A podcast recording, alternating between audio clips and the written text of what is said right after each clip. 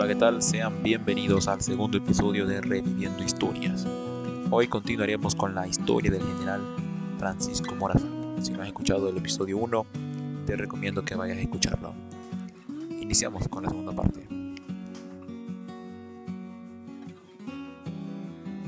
Después que Morazán ganara la batalla de la Trinidad, surgió como líder del movimiento liberal y llegó a ser reconocido en toda América Central por sus habilidades militares.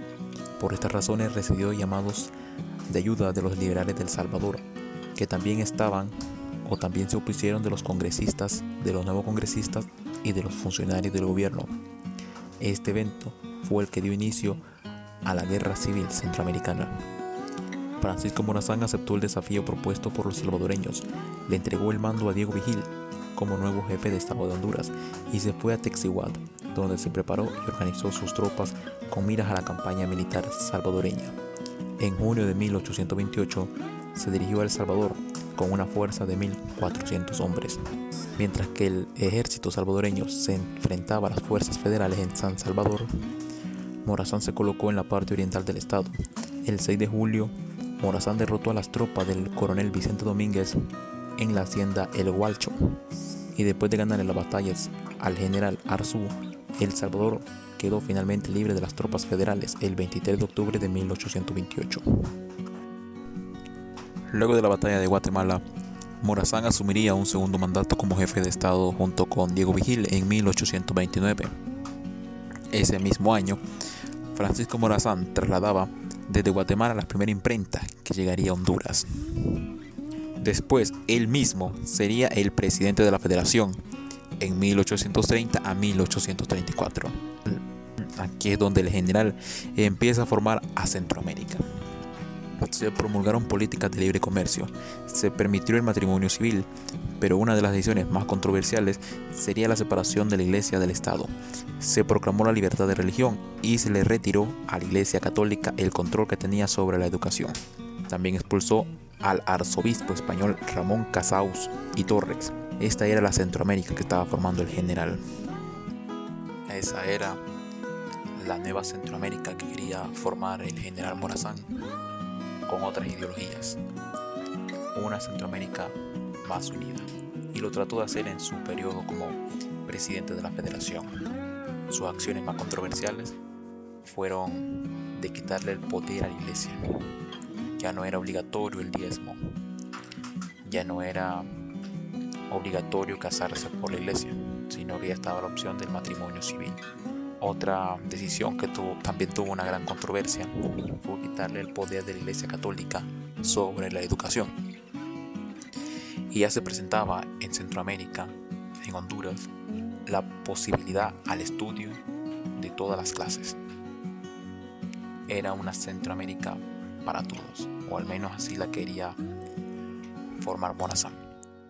También hemos visto o hemos escuchado su batalla con El Salvador, cómo ayudó también al país de El Salvador con sus problemas, queriéndose también liberar de, del gobierno, también de la batalla de Guatemala que tuvo. Todo esto forma las grandes batallas que tuvo Morazán en Honduras, en El Salvador, Guatemala y cómo forma o cuáles han sido sus grandes decisiones cuando fue presidente de la federación. También expulsar al arzobispo español Ramón Casaus, que eso representó que muchas personas o muchos eh, gobiernos, políticos, muchas personas con poder quisieran sacar a Morazán o ponerle muchas dificultades.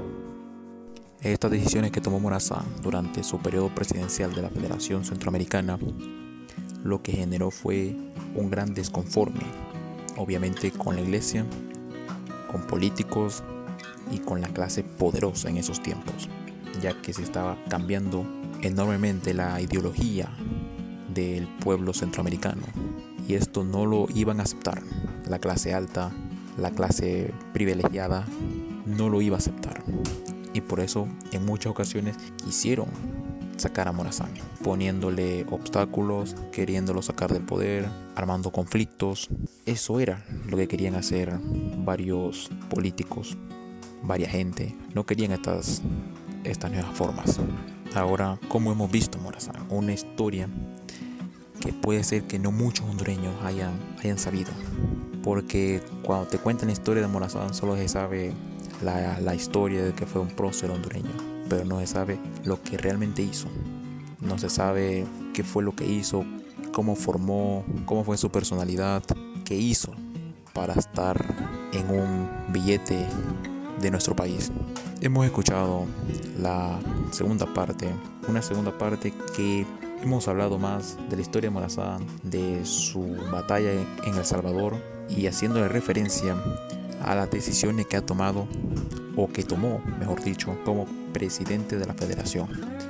Todavía nos hace falta escuchar algunas cosas o relatar el último capítulo que falta cómo se convierte en jefe de Estado de El Salvador, cómo es fusilado en Costa Rica, su exilio a Sudamérica.